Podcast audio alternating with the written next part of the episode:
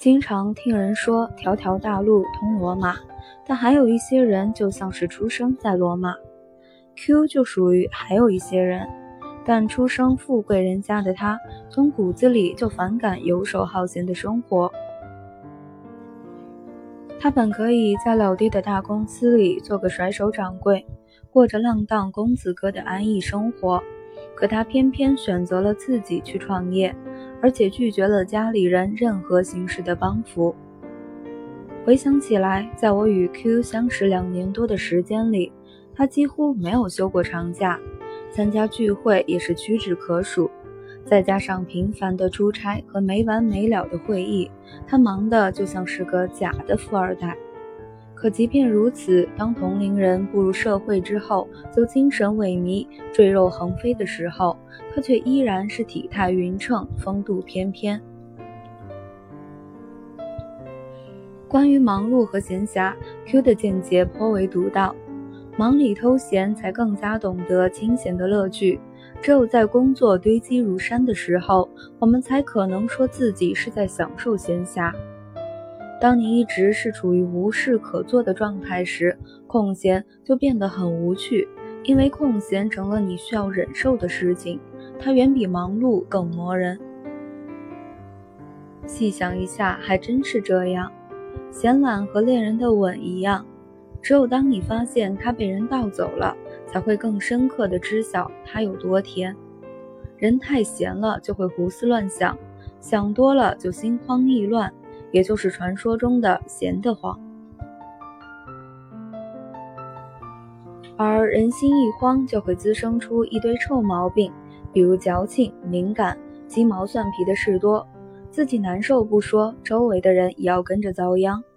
更要命的是，一个人闲惯了，他稍微一努力，就以为是在拼命；稍微费点心，就觉得别人是在谋他的财，害他的命。这样的人终究是出不了成绩、交不到朋友的。很多人会说：“我就是喜欢这样闲来无事的生活。”人活着就是要做自己。嗯，你确实是不被意见左右，不在乎别人的眼光，并忠诚于内心，这很好。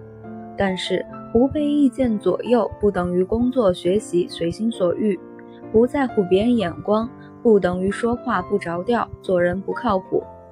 忠诚于内心，不等于遇事退缩。真正的做自己，是坚持自身优秀的、合理的部分，而不是落后的、不堪的部分。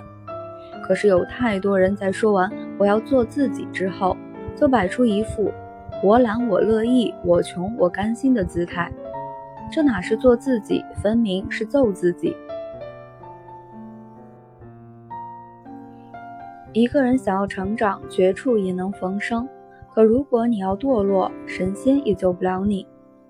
对于那些喜欢闲的人，有必要重提一下人生的四大悲剧这个话题。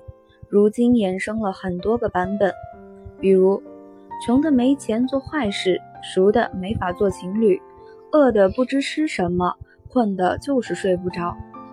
比如久旱逢甘雨，一滴他乡遇故知。债主，洞房花烛夜，隔壁，金榜题名时重名。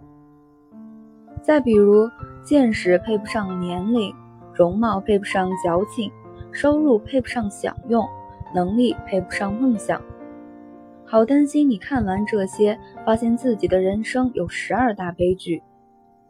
记住了，人生的真相绝不是万事开头难，而是开头难。中间难，结尾也难，所以别再去劝说那些明知道前路坎坷却依然执着前行的人。你真的以为他们是瞎子吗？